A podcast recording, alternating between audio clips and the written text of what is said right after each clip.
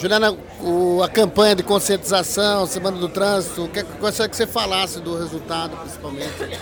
Olha, o resultado foi fantástico. Nós conseguimos, durante a semana, né, desde o dia 18, atingir a todos os atores do trânsito que nós pretendíamos, como por exemplo a abertura foi com os profissionais do trânsito, que é o motorista profissional do transporte coletivo, é um motorista de táxi. Então fizemos uma ação muito bacana com o nosso teatro dentro do ônibus, é, conversando não só com o motorista do ônibus, que ele tem que dar o exemplo, ele não pode atender o celular, ele tem que usar o cinto de segurança, ele não pode conversar com os passageiros como com os passageiros, que eles têm que saber se comportar como passageiro.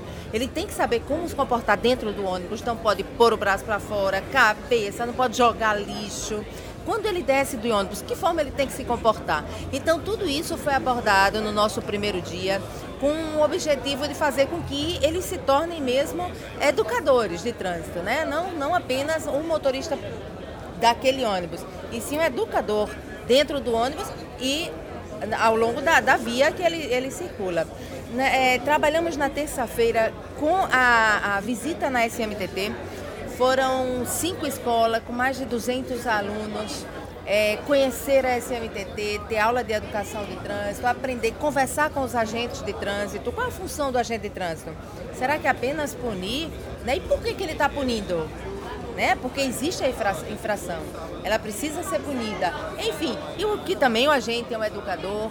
Então, tivemos um trabalho muito bacana, foi a manhã inteira na SMTT. Essas crianças conheceram o vídeo monitoramento, como que funciona, como que a gente monitoriza o trânsito, viram lá o monitor, foram também na parte de transporte, como que se anda, como que o transporte público é monitorado. Aprenderam direitinho, olha, foi fantástico. Estivemos também é, na quarta-feira. É, Quinta-feira nós também, também tivemos ações com os motoristas.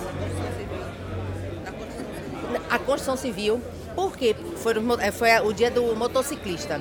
E a gente sabe que na construção civil existe muito motociclista ciclista e ciclista. E nós tínhamos esse foco. Então nós somos nas construtoras conversar com os operários, atendendo construtoras com mais de 200, 300 operários. Estávamos lá conversando com eles a respeito de como se comportar no trânsito como ciclista e como motociclista, como se respeitar e respeitar o trânsito.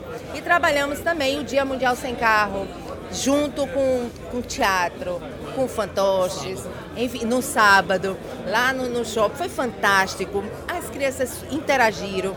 Eu acredito que no futuro, um futuro assim próximo, né, o futuro dessas crianças, o transporte público vai ter, vai estar muito melhor, vai ser muito mais bem utilizado e, consequentemente, é, os carros irão ficar mais tempo em casa, né? Será usado mais bicicleta, mais o transporte coletivo, pelo menos é isso que a gente espera para o futuro, né?